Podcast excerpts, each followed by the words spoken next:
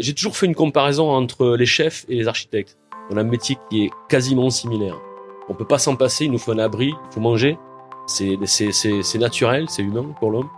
Et, euh, et, on utilise, c'est la même méthode en fait. La grosse différence entre le cuisinier, enfin le chef et l'architecte, c'est le temps. On n'a pas du tout la même notion du temps en fait. Et euh, ce qui m'a aussi appris en architecture, d'être patient. Bonjour à tous, bienvenue dans le podcast des leaders sans frontières. Le podcast où nous partons à la découverte des meilleures pratiques managériales et entrepreneuriales inspirées des différences culturelles et de l'international. Je m'appelle Paul Tressens et vis au Vietnam depuis 2022. En créant ce podcast, mon ambition est de vous aider à élargir votre champ des possibles et appliquer des méthodes venues d'ailleurs dans votre quotidien. Si vous appréciez mon travail, n'oubliez pas d'enregistrer une note 5 étoiles sur votre plateforme d'écoute pour soutenir cette émission. Cela m'aide beaucoup. Allez, c'est parti pour un nouvel épisode des Leaders sans frontières. Je vous souhaite une bonne écoute. Bonjour Michel. Bonjour. Bienvenue dans les Leaders sans frontières, dans le podcast des Leaders sans frontières. Merci de me recevoir. Ben, merci de me recevoir ici dans les locaux d'Archetype. Archetype Vietnam, ouais. Est-ce que dans un premier temps, tu peux te présenter nous explique qui tu es Michel Cassagne, je suis originaire de Toulouse, euh, du Lauragais exactement, sagitien. Mes origines sont dans le Lauragais. Euh, pays pauvre, très pauvre. J'ai voulu être architecte très jeune. Euh, je me suis formé à travers l'école d'architecture, bien sûr, mais aussi avant chez les scouts. Et puis pas mal de cabanes dans les arbres. et puis j'ai goûté à la découverte des autres en fait euh, par une année de césure au Portugal pendant mes études et où j'ai travaillé au, sud du Portugal et puis au Maroc également. Et ça m'a donné envie de, de travailler ailleurs en fait, de travailler pour les autres ailleurs et découvrir un peu le monde. Et voilà. Et donc je suis en Asie depuis 25 ans maintenant. Et euh, je devais initialement aller au Chili et j'ai atterri à Hanoï. Voilà, c'est pas la même direction. Trompé de sens. Mais le hasard fait bien les choses, toujours. Très bien. Et aujourd'hui, donc, tu es, euh, tu diriges euh, la branche archétype? Alors aujourd'hui, je suis directeur général de Archétype Vietnam, Cambodge et Laos. Donc je couvre les trois pays. Euh, on a un gros bureau ici à, Ho Chi Minh City, d'environ 100 personnes. Un autre bureau à Phnom Penh avec 80 personnes. Et puis au Laos où j'ai personne. On, on gère le Laos du Cambodge ou du Vietnam tout dépend de, des bureaux. Voilà. C'est intéressant ce que tu dis sur. Euh, J'aimerais qu'on revienne juste sur ton parcours initial, tes études à Toulouse. Euh, et ce, ce choix euh, qui a été le Chili, finalement l'Asie, est-ce que tu peux nous expliquer? L'architecture, c'était certain. Je me suis posé initialement la question comment construire? Et venant d'une terre pauvre, comme je l'ai mentionné, le Lauragais, où c'est la terre crue qui, qui, qui, prédomine. Je me suis intéressé à la terre crue, donc j'ai travaillé avec un architecte à l'âge de 16 ans, qui s'appelle Joseph Colzani, qui est installé à La Valette, à côté de Toulouse, dans, les, dans, les, dans la banlieue de Toulouse, et qui faisait euh, de l'architecture de terre crue. À l'époque, c'était vu comme euh, les anciens hippies qui faisaient ça. Euh, mais moi, j'ai trouvé un intérêt, un intérêt déjà écologique. À l'époque, l'écologie c'était assez nouveau. On parlait plutôt, c'était plutôt les pique-niques qu'autre chose. Maintenant, ça a, ça a changé de la mentalité générale. Euh, D'ailleurs, ça devient une des, des euh, un des, challenges de, pour l'avenir de la planète. Hein. On est obligé maintenant de d'être conscient de ce qu'on fait euh, et d'utiliser des matériaux qui soient euh, le plus proche du carbone zéro, comme on dit. Ça, c'est la mode. À l'époque, on parlait même pas de carbone zéro. Et, euh, et donc, j'ai travaillé à l'âge de 16 ans euh, à faire des briques en terre crue.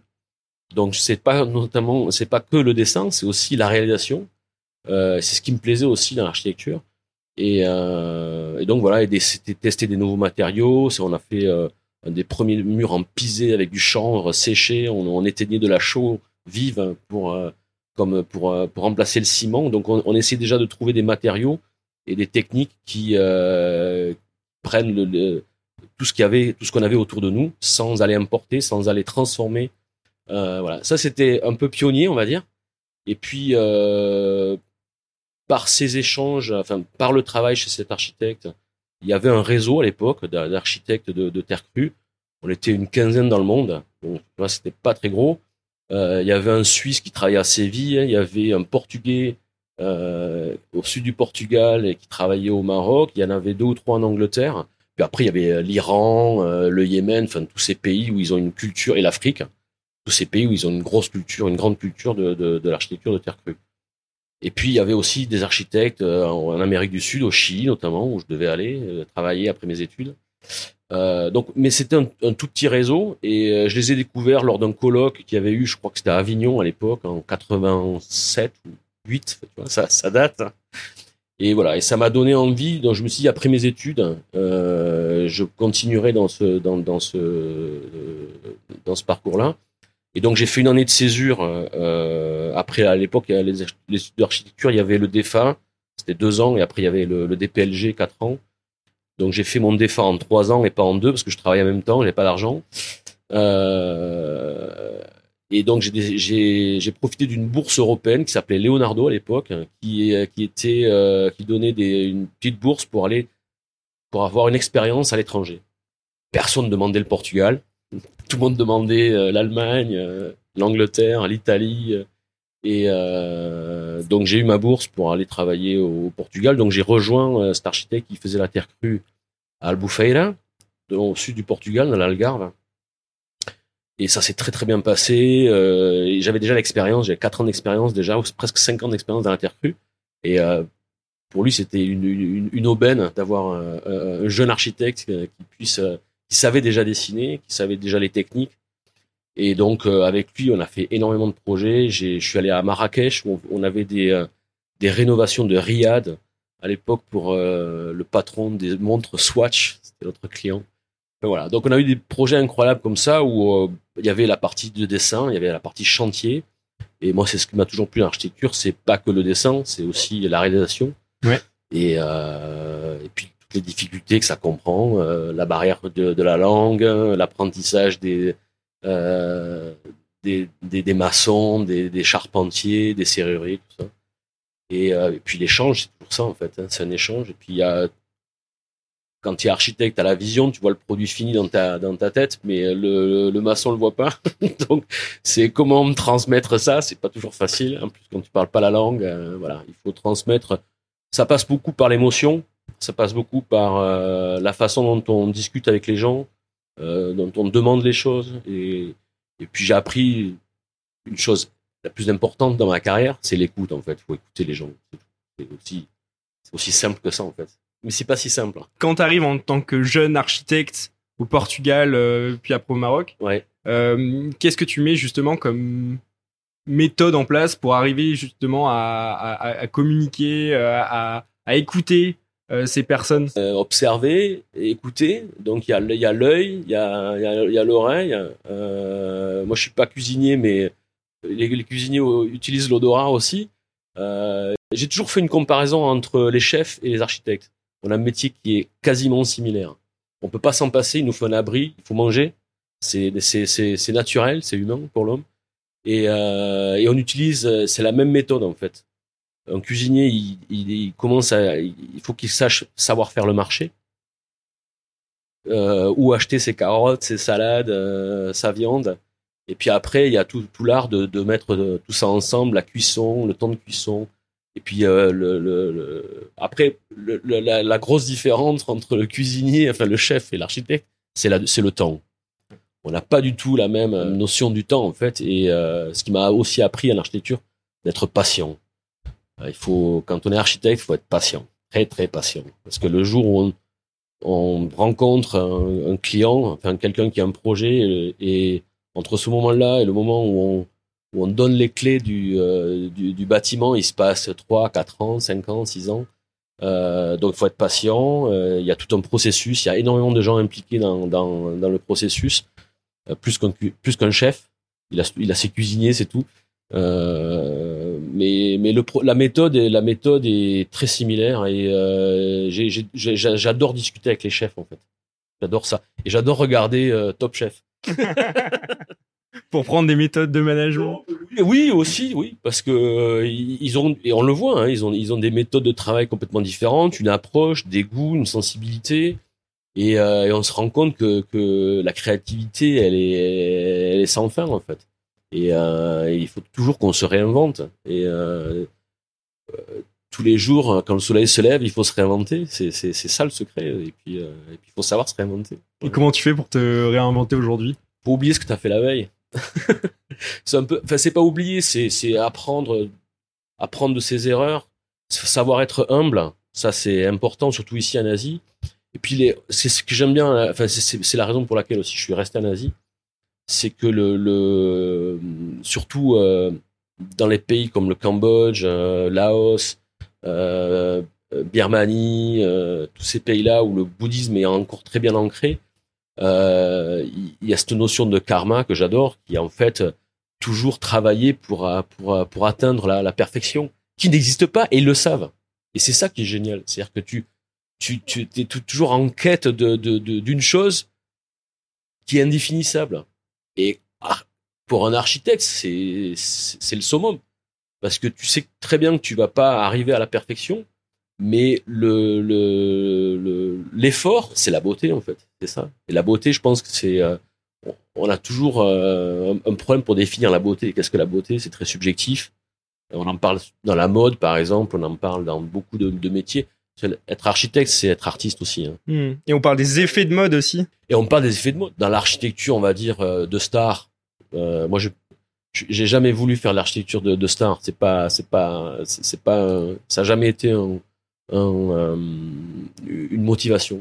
Qu'est-ce que tu appelles l'architecture de star? C'est soigner son ego, tu vois, être publié, euh, dans ma carrière, j'ai rencontré bah, Stark, euh, Foster, enfin j'ai rencontré ces gens-là et euh, ils ont un ego énorme.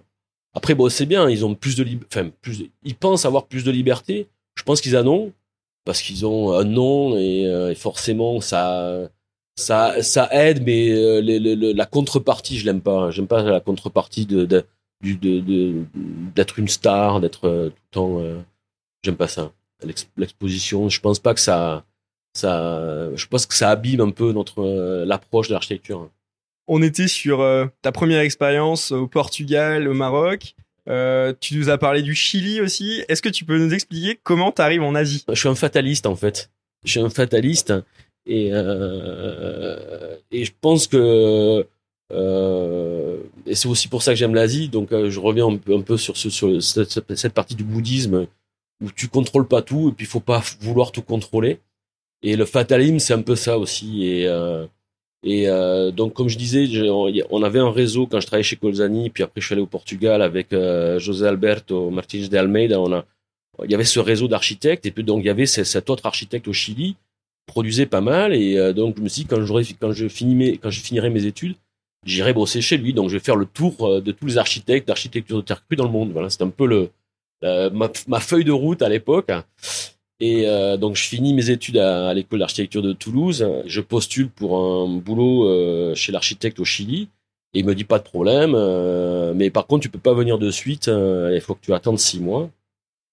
À l'époque on communiquait par fax, hein, donc c'était pas lettre et fax. C'était pas, pas pas comme aujourd'hui. Donc c'était pas si rapide que ça. Et puis ma professeure d'urbain parce que j'ai fait urbain en, en deux dernières années d'archi, je me suis spécialisé en urbanisme, euh, m'a demandé de faire une mission euh, assez courte à Hanoï, parce que l'ancien maire d'Hanoï, euh, l'ancien maire de Toulouse, Dominique Baudis, journaliste sur FR3 à l'époque, était devenu maire de Toulouse, son, père était déjà maire, Pierre Baudis, le fils avait repris un peu la, suite était venu euh, au Vietnam en 86 ou 7, je sais plus. Il était un peu le VIP d'Airbus à l'époque, euh, Toulouse fabriquant l'avion. Il, il, il, voilà, il partageait euh, les, les, voyages, euh, les voyages d'Airbus pour faire un peu de diplomatie au Vietnam qui venait de s'ouvrir à l'époque. Et, euh, et, pendant ce voyage-là, euh, des députés euh, vietnamiens ont, ont glissé à Dominique Maudis le fait qu'il y avait des gens qui voulaient détruire la vieille ville, le quartier des 36 rues, pour en faire un, quartier super moderne, parce que le, Vietnam était se réveillait, il fallait donner une, une, image moderne de, de la ville, et donc il y avait un projet effectivement de détruire tout autour du lac Hoan Kiem, toute la, la, vieille ville, la vieille ville vietnamienne avec ses compartiments, ses, ses, vieilles maisons. Et donc, Dominique Baudis, en rentrant à Toulouse, a appelé le, le, directeur de l'école d'architecture, qui a appelé ma prof, qui m'a appelé en disant, hop, tu pars à, tu pars à Hanoï, on n'a pas de sous, donc tu te démerdes. je suis allé à Paris chercher des, des, me faire sponsoriser le voyage par l'association des briquetiers de France en disant que j'allais faire une étude sur, bref. Et je suis parti en, en Ilyushin, hein, en passant par, euh, par Moscou. À l'époque, il n'y avait pas beaucoup de vols qui allaient à Hanoï direct. Il y avait pas, il y avait l'Air France, je n'avais pas les moyens. Et euh, me voilà parti euh, Paris-Moscou, Moscou-Hanoï. J'étais le seul blanc dans l'avion. Et. Et donc, je suis arrivé en novembre 97 à, à Hanoï. Et donc j'ai monté une collaboration entre l'architecture de Toulouse et l'architecture d'Hanoï, qui existe toujours d'ailleurs. Et puis après, on a commencé à, travailler avec les gens de, la ville d'Hanoï sur euh, la problématique de la conservation du quartier et d'embellissement, pour, justement pour, éviter la destruction. Ce qui a été le sujet de mon diplôme de, fin d'études d'ailleurs. J'ai fait euh, mon diplôme de fin d'études là-dessus. Et puis j'ai fait quelques publications après parce qu'il y avait le laboratoire de recherche à l'école d'architecture de Belleville à Paris qui faisait un peu la même chose. Donc on était quatre ou cinq étudiants à, travailler là-dessus. C'était les premières études, il y avait rien. Les Vietnamiens n'avaient pas beaucoup produit. Euh, à l'époque, j'avais retrouvé des, plans, des relevés euh, des archéologues français qui traînaient dans une, dans une, euh, au fond d'une étagère à la bibliothèque. enfin bref. Donc essayer de, de, sauver, de sauvegarder un peu tout ce qui avait été laissé à Hanoï, puis étayer tout ça et puis euh, faire euh, en sorte que, enfin, mettre une étude en place pour, euh, pour, montrer aux Vietnamiens que en fait l'architecture vernaculaire, ça fait partie de leur passé, comme l'architecture française d'ailleurs, et qu'il fallait la conserver parce que ça, il y, aura un attrait touristique un jour. On le voit aujourd'hui, hein, les gens visitent à Hanoï et regarde, ils y vont aussi pour pour pour l'architecture qui a laissé des traces et qui fait le charme de la ville. Donc c'est pas que l'architecture française, il y a l'architecture vietnamienne, l'architecture chinoise. Quand on va à Hoi An, Hoi An n'était pas classé UNESCO à l'époque, ou était en train d'être classé à l'UNESCO à l'époque. Et euh, j'ai eu la chance de dessiner le, un des premiers hôtels à Hoi An, le Victoria. Donc j'ai fait les dessins en 98 euh, à Hanoï. Et quand je suis allé visiter le terrain, je suis arrivé à Hoi An. à l'époque, il fallait deux heures et demie pour faire Danang Hoi An par la petite route là qui passe le long des montagnes. Et euh, j'arrive à Hoi An, euh, c'était il n'y avait pas un touriste, c'était encore la vieille ville. Et puis euh, on m'a dit, bah, il y a un bout de terre là-bas sur la plage Quada et c'est là qu'on va faire le projet, on va faire un, projet d'hôtel et puis voilà. Donc voilà, c'était un peu tout, tout ça et donc et donc du coup je suis jamais allé à, au Chili puisque je devais rester six mois à, Hanoï et puis je suis resté deux ans. Qu'est-ce qui te te frappe, qu'est-ce qui t'interpelle quand tu arrives au Vietnam en 98 à l'époque, euh, il y avait plus de lumière dans la ville à 9 h du soir. Hein. Donc c'était encore, il y avait pas de couvre, il y avait plus de couvre-feu, mais pas loin. Hein. Euh, tout le monde était à vélo. Il y avait quelques voitures. Euh, c'était les premières Toyota, mais il y avait des, vieilles voitures russes là, les Volga. Euh, la ville était toute petite. Hein. Moi, je me rappelle, j'allais pêcher sur la, rivière. maintenant, c'est la, première ceinture de, Hanoï, c'était une rivière. il y a toujours la rivière d'ailleurs. Ça, ressemble à un égout aujourd'hui.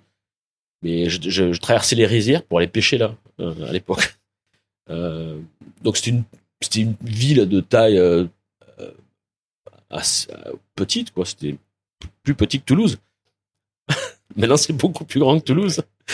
et, puis la, nourriture, les gens ils sortaient du communisme, ils n'avaient pas vu d'étrangers. Et ça, c'était, euh, c'était, euh, ils posaient des questions choquantes à l'époque. Quel type de questions? Combien tu gagnes? Euh, Ils voulaient savoir combien, euh, voilà, ils voulaient comparer un peu leur niveau de vie par rapport au, au niveau de vie des étrangers. Euh, ouais, des questions très très bizarres. Euh, enfin, bizarres pour moi, hein, pas bizarres pour eux ils ont ils ont baigné dans un dans, dans une société où chacun se contrôle, enfin où il y a un contrôle permanent de l'un de l'autre, mais en même temps qui qui qui, qui crée des par exemple la cellule familiale est, hyper importante et euh, et ça c'est des choses qui m'ont plu, euh, être accueilli par des familles, hein, euh, manger avec eux et et, et, et, la curiosité qui allait avec et donc ça c'était ouais, puis c'est un autre monde, la, la température, hein, la langue, la nourriture, enfin, tout était différent, quoi, vraiment tout. Tu fais euh, deux ans au, au, Vietnam, et là tu changes à nouveau. Deux ans au Vietnam, je rencontre une Australienne et je la suis. et je la suis à Melbourne. Donc j'arrive à Melbourne en fin 99, juillet 99. Euh, de toute façon, c'était mieux que je. À l'époque, il y avait pas. On était le, le seul cabinet étranger. Euh, c'était le cabinet Cochin à l'époque. Hein, donc c'était une euh, un cabinet de représentation d'un architecte parisien qui avait ce cabinet-là à Hanoï parce qu'il devait faire l'extension de l'ambassade de France et c'était le seul cabinet qui, qui voilà.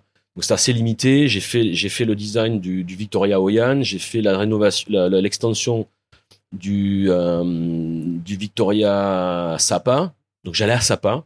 Je prenais le train de nuit, aventure. De nuit, en 98, de nuit.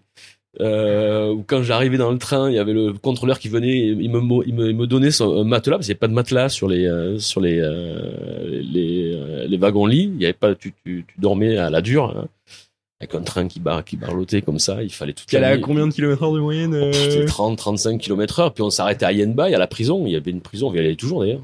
Et là, on s'arrêtait, ils déchargeaient les prisonniers, ils en rechargeaient d'autres. Puis on, on continuait jusqu'à jusqu'à Laokai. On arrivait tout euh, au petit matin à Laokai et on prenait euh, un, un, un, vieux fourgon euh, dans les lacets qui remontait à, à Sapa. Et à Sapa, j'étais le seul étranger avec le, le directeur de, de, du Victoria à l'époque, hein, Claude Ballon. Et euh, j'ai fait ça pendant euh, presque un an. Donc voilà, donc j'ai fait ça pendant donc Victoria Oyan, Victoria Sapa, le chantier. J'ai fait la fondation Ford à l'époque sur le lac Otey. Euh, bon, quelques chantiers comme ça, donc c'était assez intéressant, mais bon, c'était assez limité. Et euh, je me suis dit que bon, le Vietnam c'était bien, j'avais découvert, mais bon, j'allais pour apprendre en tant que jeune architecte, c'était peut-être pas le mieux.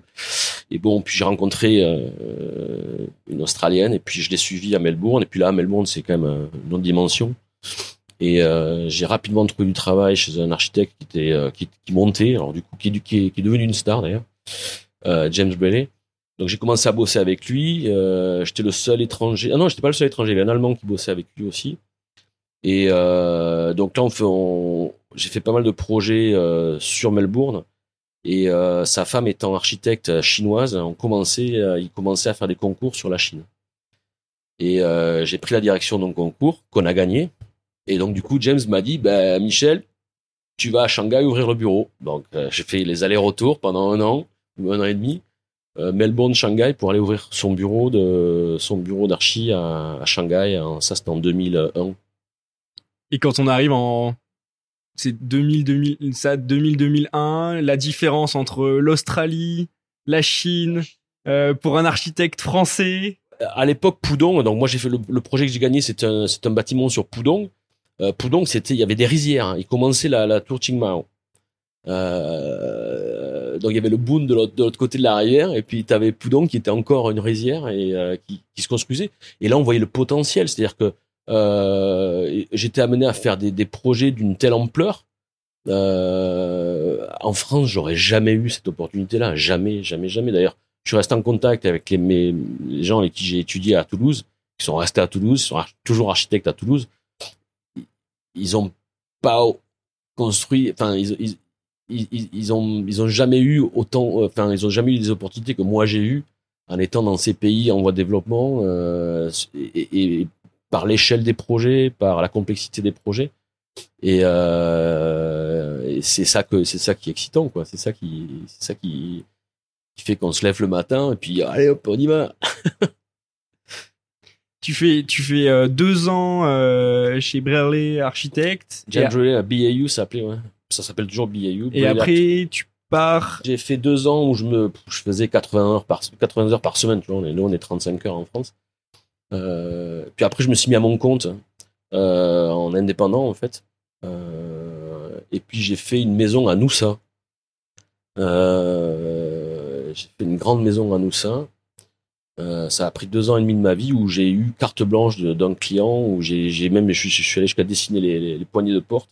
Ça, c'était génial. Ça m'a reposé un petit peu aussi. Euh, les deux ans chez chez chez James avec mes allers-retours Shanghai Melbourne ça m'a un peu fatigué ça m'a dû d'ailleurs ma relation avec mon australienne que j'ai perdue voilà euh, la relation s'est arrêtée euh, On se voyait plus. On voyait pas, pas, pas beaucoup d'ailleurs. Voilà. Et puis après, entre temps, euh, donc moi je faisais ma, maison euh, dans le nord de l'Australie, à, Noussa, et puis euh, François Magnier que j'avais rencontré à Hanoï à l'époque, il était chez chez chez Cochin. Et après, il avait monté une autre boîte, Sassi Delta. entre temps, on avait monté Archetype avec Jean-François Chevance, avec qui je bossais chez Cochin, qui lui dessinait le Victoria de, de Siem Rep. Donc on était assis tous les deux. Moi, je dessinais le Victoria Oyan, lui dessinait le Victoria Rep. Moi, quand je suis parti en Australie en 99, Jeff est parti au Cambodge. Et puis euh, François a créé sa Delta, ça s'est pas trop bien passé. Et après, il a décidé de, créer Archetype en 2002. Et donc en 2002, il m'appelait euh, tous les deux mois, la nuit, parce qu'il oublie le décalage horaire. Et en me disant, euh, viens nous rejoindre, on a monté Archetype. Puis, voilà. puis en 2004, en rentrant en France, je me suis arrêté voir ce qu'était Archetype. Et puis ça m'a plu. Et puis, euh, puis voilà, donc j'ai joué un archétype en 2004 et depuis euh, l'aventure continue. L'aventure commence à, à Archétype en 2004. Tu vas, tu vas au Vietnam, tu vas au Cambodge. On avait commencé vraiment euh, Archétype à Hanoï en, 2000, en 2002, donc François avait commencé en 2002. Moi, quand je suis arrivé en 2004, il y avait tellement de boulot qu'on faisait deux shifts. Il y avait un shift de 6 heures à 2 heures et de 2 heures parce qu'on n'avait pas assez d'argent pour acheter assez d'ordinateurs, puis on n'avait pas la place. Donc on avait deux, deux chiffres d'architectes, des architectes qui bossaient le matin, enfin, et les architectes qui bossaient le soir pour pouvoir euh, produire euh, tout ce qu'on avait à produire. On était le seul cabinet euh, d'archi de cette ampleur-là à l'époque. Et puis on a commencé à faire l'engineering, on a commencé à faire du project management. Enfin voilà, à la demande du client. Hein. C'était pas, c'était pas quoi, c'était pas une volonté euh, initiale. C'est, ça a été, on a, on a, on a grandi organiquement avec le marché en fait, avec la demande. Comment vous faites pour vous renforcer, euh, pour créer votre équipe, pour recruter euh, justement des Vietnamiens, des Cambodgiens, etc. À l'époque, faire venir des Français au Vietnam, c'était difficile, hein. très très difficile. Déjà le Vietnam, c'était, c'était loin. Bah, avec la création interne, enfin avec avec Internet, ça a aidé, mais il y a, quand même toujours cette barrière euh, culturelle. Et puis les Français, c'est pas des gens qui s'expatrient. Hein. Aujourd'hui, ça a changé énormément, mais euh, il y, a, y a 20 ans, euh, les Français, c'était les derniers à vouloir s'expatrier. Les Allemands l'ont fait bien avant les Français, les Anglais, les autres, mais les Français toujours, ils ont toujours du mal à quitter leur, plancher des vaches euh, et leur, et leur, euh, et leur euh, région natale. Ça peut se comprendre. Tu fais de 2004 à 2012 au Vietnam et après 2004-2012 au Vietnam, à Hanoï. Il y a eu, on a eu une crise en 2008. Enfin, il y a eu la crise 2008 en Asie. Et après, une, une autre crise en 2011 interne au Vietnam euh, pour réguler ce qui se passe en ce moment aujourd'hui. Ça s'est passé en 2011 au Vietnam. Hein. C'est pas nouveau. C'est un cycle comme ça où le gouvernement, à un moment donné, décide d'aller nettoyer un petit peu le, milieu et, euh, et donc il y, avait comme ça un blocage. En 2011, il y a eu un gros blocage. Et donc l'activité baissait énormément en 2011. Enfin, ouais, 2009, 2010, 2011, c'était pas des super, euh, c'était un peu le, des, années un peu charnières.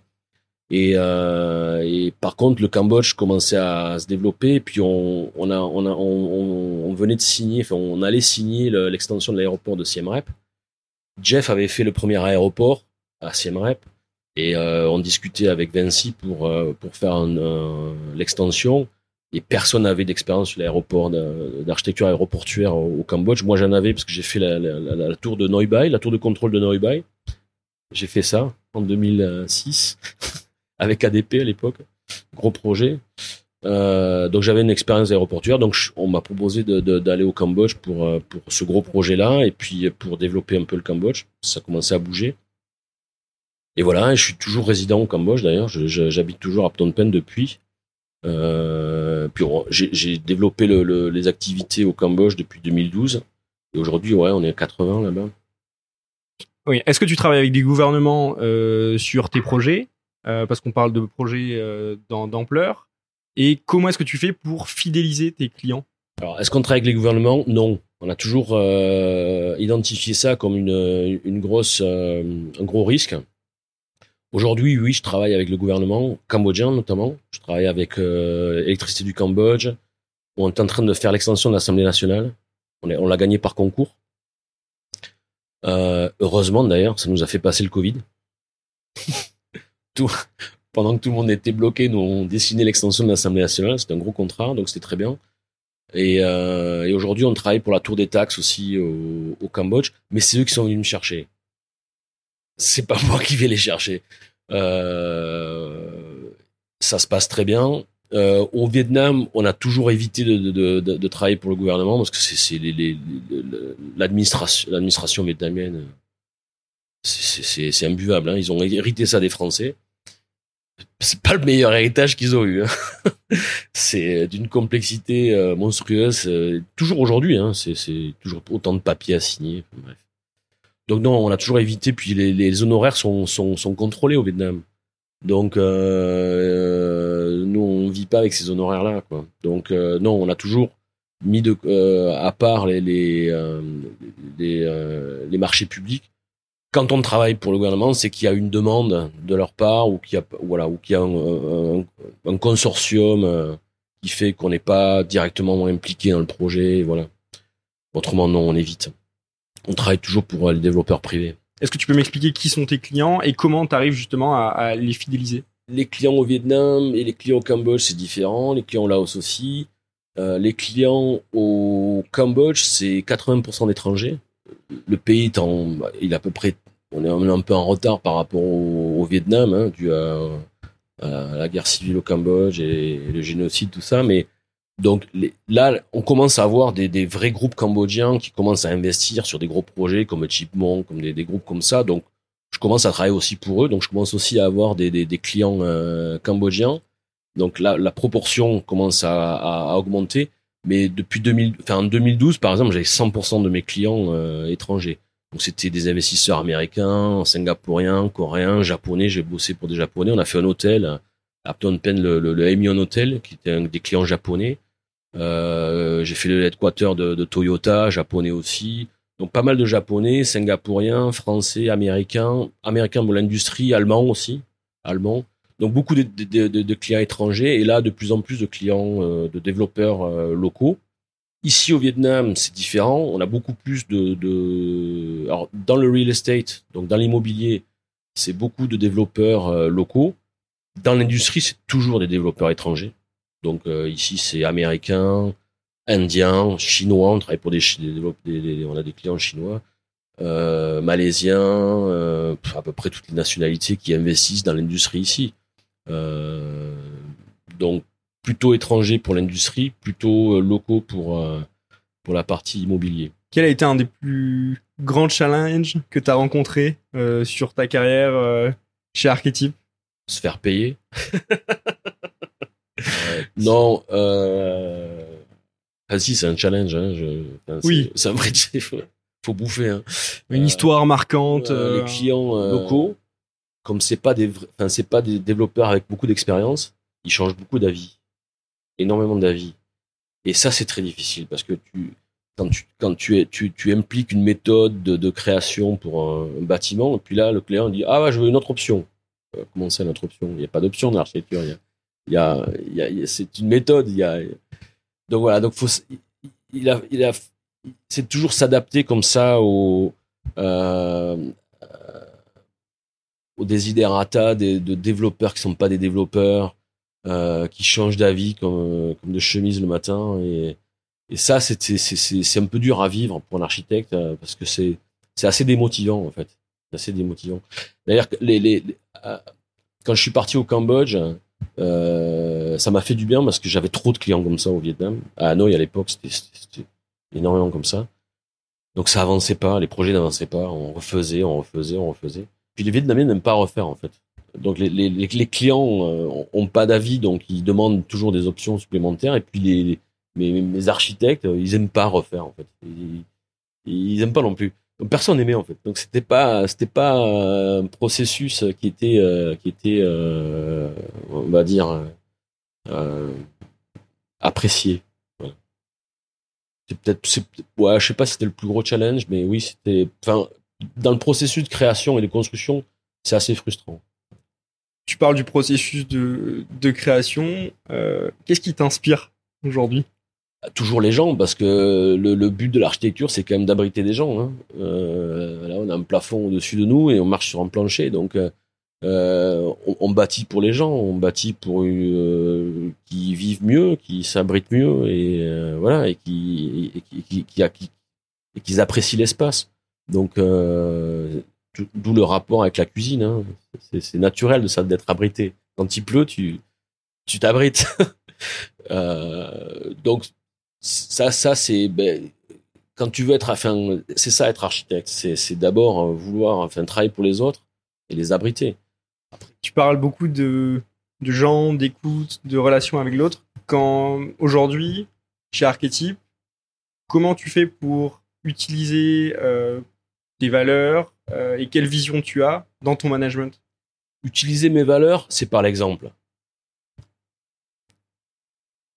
Si, tes staff voient que tu sais le faire, déjà, t'as gagné. Euh, voilà. Après, t'as, moi, j'ai ma façon de faire et je, j'ai, j'ai jamais imposé ma façon de faire, jamais. On est tous différents et c'est ce qui fait la beauté de l'être humain aussi, c'est la différence. Euh, donc ça, il faut pas, faut pas l'effacer. Il faut pas que les gens soient pareils. Ça, c'est, c'est pas l'uniformité, la googlisation. Ça, je suis contre. C'est, c'est surtout pas ça. Il faut, au contraire, travailler sur quelle est la spécificité de chaque individu, voir ce qu'ils peuvent amener à, la, à, l'entreprise et, euh, et, et, le développer et, le, et le mettre en avant. Et, euh, et les aider pour qu'ils comprennent aussi euh, ce qu'ils peuvent amener, où est-ce qu'ils sont bons, où est-ce qu'ils sont pas bons, comment ils peuvent s'améliorer.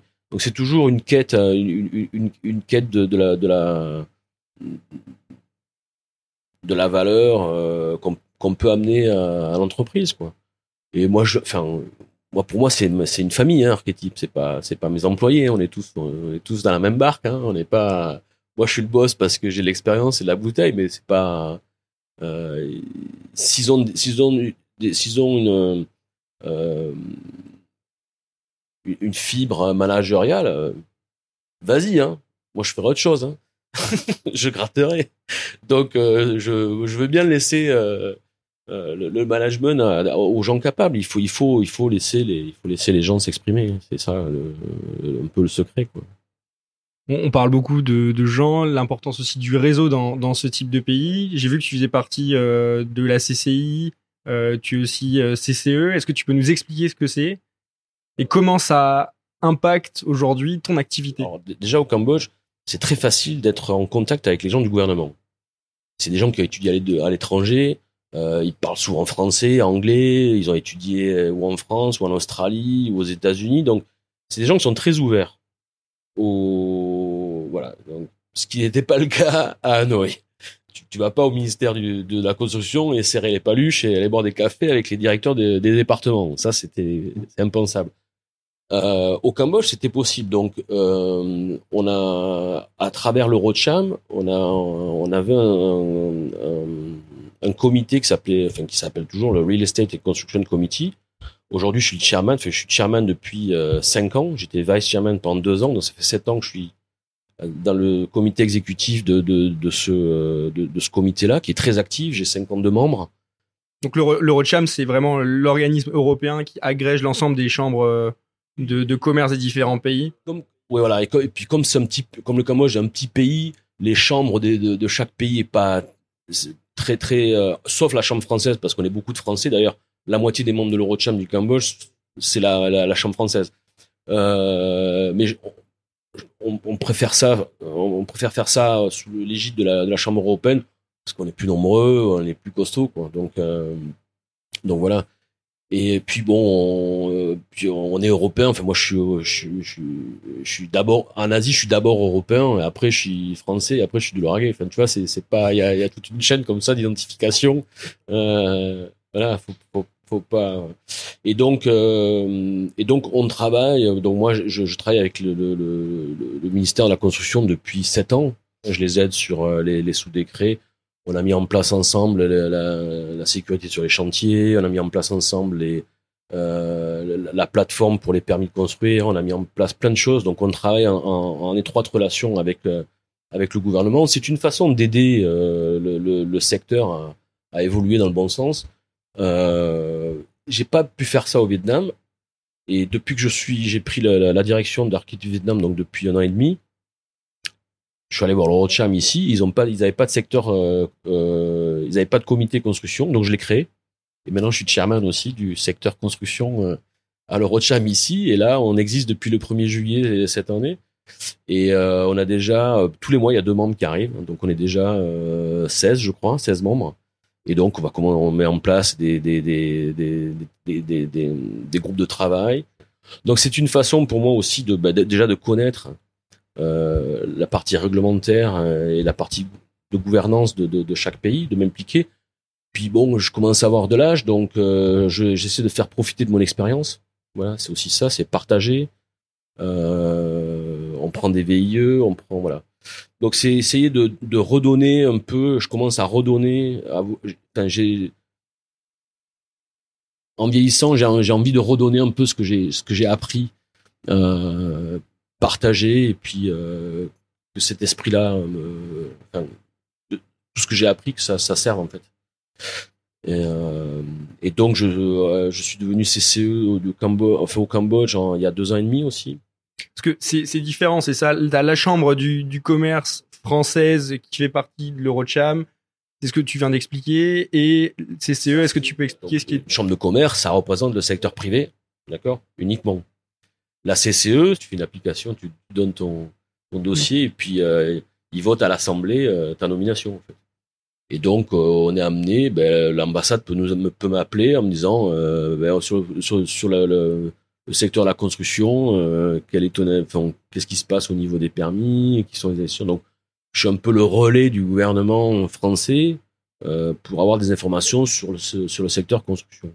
C'est un peu ça l'idée d'être CC. Puis après, c'est aussi d'aider les entreprises françaises à, quand elles viennent dans le pays, à avoir un interlocuteur, voilà, qui est spécialiste de sa, de son secteur. Est-ce que tu as un conseil pour un architecte euh, qui souhaite partir à l'international? Vas-y, va voir ailleurs ce qui se passe. Euh... Non, mais bah, ça dépend de la personne. Il faut que la personne soit curieuse. Euh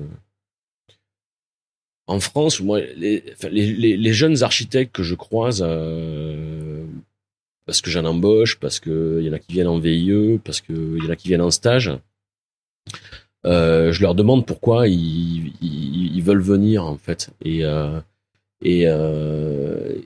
c'est un peu la même envie que moi j'avais il y a il y a, il y a 27 ans. Voilà, c'est découvrir l'autre. Alors maintenant il y a, une autre dimension qui qui avait peut-être moins il y a, il y a, il y a 27 ans, c'est que déjà, avec l'Internet, euh, on est citoyen du monde. Voilà, ça, il y a 27 ans, on avait des fax, euh, on avait des cartes papier. Enfin, voilà, c'était pas, on, avait, c'était difficile. L'approche hein, pour, pour, enfin, se projeter sur un monde extérieur était beaucoup plus euh, difficile.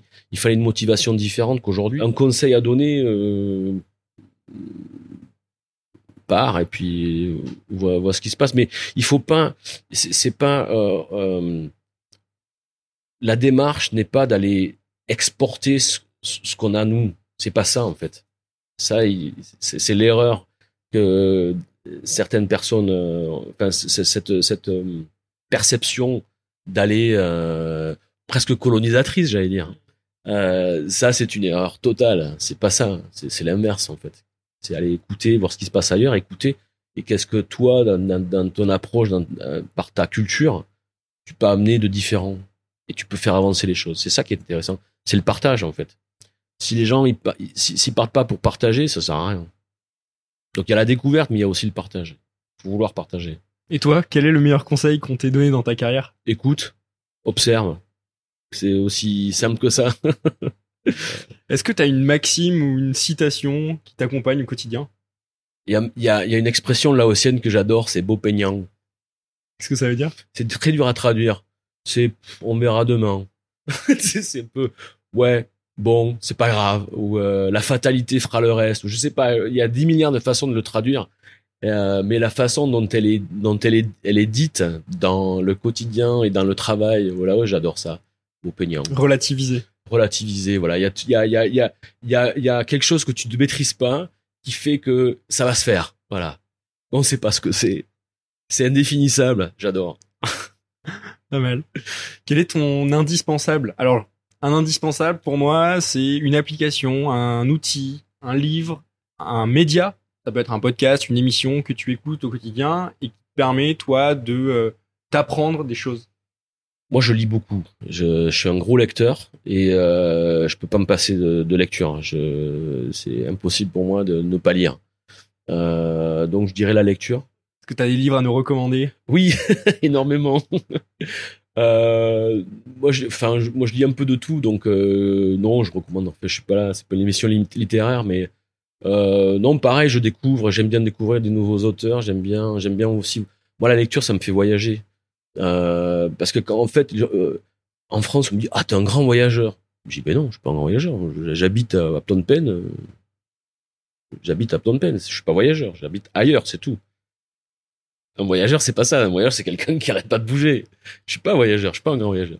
Donc, la lecture me permet de voyager dans d'autres, dans d'autres cultures, dans pareil, toujours cette, cette, envie de partage. Donc, ouais, la lecture. Un livre qui t'a fait le voyager, qui t'a... Oh, là où les tics sont chez eux. Ma- merveilleux livre de, de Robles. Je conseille. Tu voyages au Brésil, tu voyages dans le temps, c'est génial. Il y en a plein comme ça. Est-ce que tu as une personne euh, à me recommander qui serait susceptible d'être intéressée pour participer à, à ce podcast, à venir partager euh, son, son expérience? Tu peux toujours discuter avec Jeff ou François Magnier qui ont eu un peu la même expérience que moi, et puis, mais différemment. Euh, non, il y a plein de gens que je peux te recommander, bien sûr. Super. Où est-ce qu'on peut te contacter, Michel? Sur Telegram.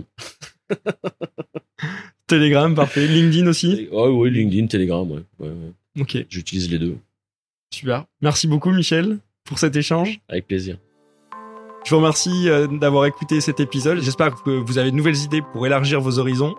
Si vous souhaitez rejoindre la communauté des leaders sans frontières, vous pouvez me rejoindre sur Instagram ou sur LinkedIn.